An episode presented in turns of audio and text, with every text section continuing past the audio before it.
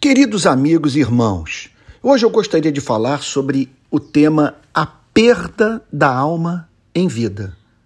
Quando viramos as costas para Deus, perdemos não apenas a Ele, mas também os próprios bens que em amor benevolente Ele nos deu. Diz o Senhor Jesus na parábola do filho pródigo: desperdiçou todos os seus bens vivendo de forma desenfreada. O que nos era, portanto, para a vida, transformou-se em caminho de morte. O que era para ser usado em adoração transformou-se em ídolo que exige culto. O que perdemos ao sairmos da casa do Pai? Perdemos a alma. Ficamos privados da comunhão com Deus.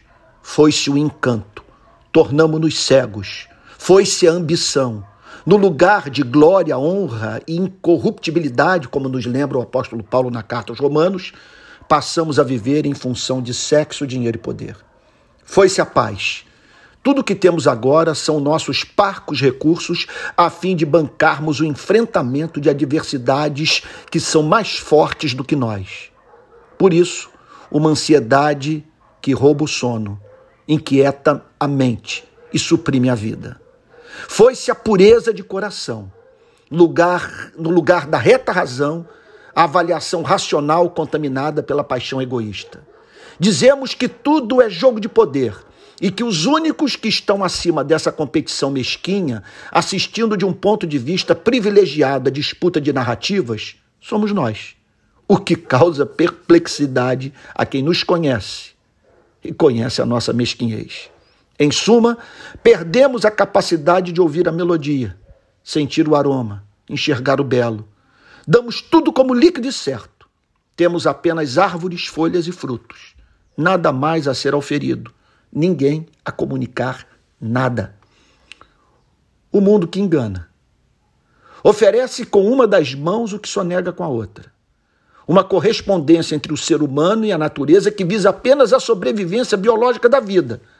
Jamais uma correspondência reveladora do fato de que o Criador criou um jardim para nele o homem habitar. O Senhor Jesus ressalta que o que caracteriza em especial a vida do homem sem Deus é o elemento de descontrole, a tendência a dar uma finalidade pecaminosa e suicida aos bens da vida. Aqui temos alguém mais propenso a pensar em termos de poder do que propenso a pensar em termos de dever. Se ele pode, o coração exige que faça, ele o fará, ainda que perca aos poucos a sua humanidade e leve infelicidade para muita gente. Cristo ensina que o homem nasce definido e que engana-se quem diz que ele nasce primeiro e depois sai em busca da sua definição. Ele nasceu para usar seus dons e talentos para a revelação da beleza de Deus, em amor grato e santo. A verdadeira liberdade consiste em conhecermos os limites das nossas ações, seja em razão da presença de uma fronteira natural como a lei da gravidade, seja em razão de uma fronteira ética, como o amor que é devido ao próximo e a Deus. A verdadeira espiritualidade consiste em reconhecer esses marcos. Muito embora o cristianismo não sobrecarregue o ego com imposições tolas, irracionais, mesquinhas, ele não teme pedir que o ser humano devolva a Deus aquilo que lhe pertence.